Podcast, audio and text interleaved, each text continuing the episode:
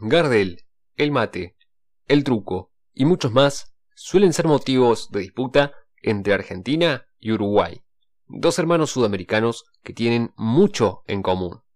Hoy hablaremos de una batalla muy particular que se dio a inicios del siglo y que duró 31 días. Historias. Orígenes. Biografías. Yo soy Iván Danilo Acosta y hoy te presento La guerra del dulce de leche.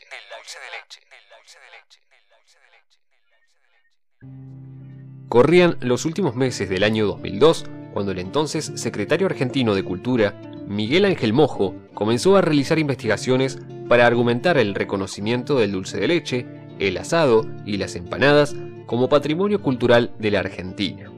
De esta manera, propuso sus argumentaciones a la UNESCO y a la Organización Mundial del Comercio. Ante algunas consultas de la prensa, Mojo expresó lo siguiente respecto de sus intenciones de declarar estas delicias gastronómicas como patrimonio cultural de nuestro país. Son placeres para los sentidos. Pertenecen a nuestro acervo cultural del gusto, el olfato y la textura, y también forman parte de un negocio. Por ese mismo motivo, intentamos darle una distinción nacional para que después conste en cada envase la justa grifa de producto cultural argentino. Las marcas culturales son como las marcas de origen. Hoy no podemos ponerle Roquefort a nuestro queso azul porque ese nombre es patrimonio francés. Uno de los argumentos en los que Mojo se basaba era el de diferenciarse con los dulces que se consumían mayormente en sectores de Latinoamérica, como el manjar en el Perú y parte de Chile o el arequipe en Colombia.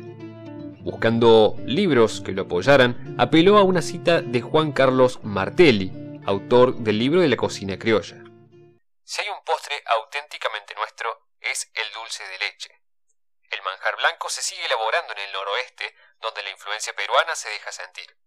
Pero el color, la materia, el aroma, el dulzor de ambos postres es muy distinto. La historia que se conoce, al menos en tierras argentinas, acerca del origen del dulce de leche, nos cuenta que fue el 17 de julio de 1829, en Cañuelas, cuando Rosas recibía a su primo y enemigo, el caudillo Lavalle.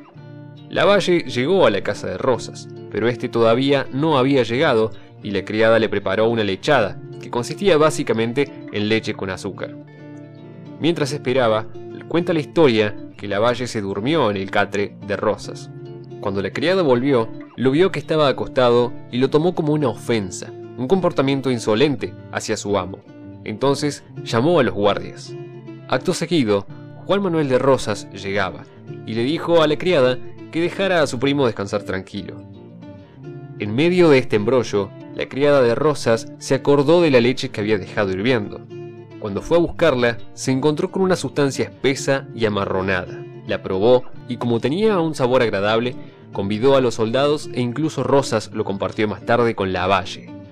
Por otra parte, en Uruguay, también tenían una teoría sobre el origen del dulce de leche, en la que aseguraban que llegó con los esclavos del virreinato del Río de la Plata.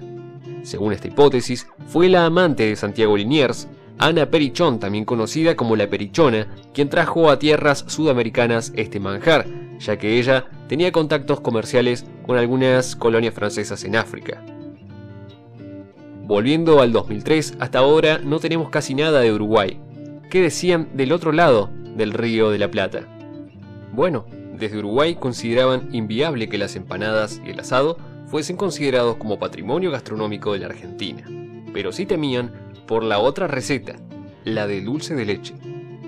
El primero que se enteró de esta planificación por parte de los argentinos fue el ingeniero Juan Grompone, quien lo dijo al aire de una radio uruguaya con demasiada preocupación por el futuro de varias empresas de su país, teniendo en cuenta que la exclusividad de la marca sería justamente de la Argentina.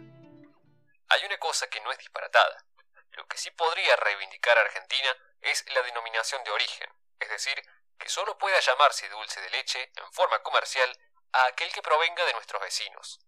Del mismo modo que Francia prohíbe llamar champán a cualquier vino espumante que no provenga de esa región, lo mismo con el coñac, el armagnac y tantos otros derechos de marca. Y aquí comenzó una campaña mediática que llegó a oídos de la Cámara de Diputados y Senadores de Uruguay, que comenzaron a contactarse con la UNESCO para analizar precisamente la lista de patrimonios culturales de la región. Lo que hicieron entonces desde la banda oriental fue una táctica defensiva frente a la arrolladora argentina que se arrogaba con productos gastronómicos tan importantes. La misma consistió en plantear que tanto las empanadas como el asado y el dulce de leche no eran patrimonio de un solo país, en este caso de la Argentina, sino que eran patrimonio del Río de la Plata, en el cual claramente estaba incluido Uruguay.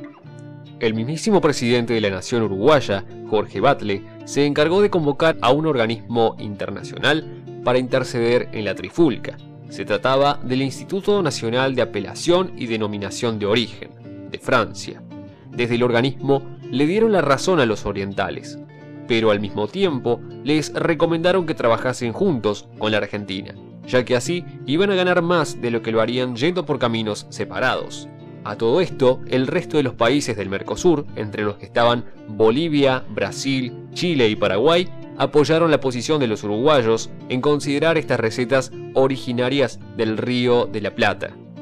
Pero volvamos a la postura de Argentina por unos instantes.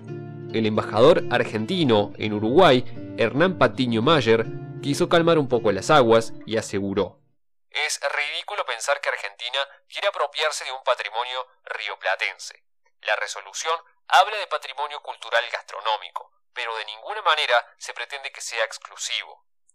Y para confirmar que su postura era genuina y no intentaban arrebatarle nada a los uruguayos, lanzó una frase aún más conciliadora.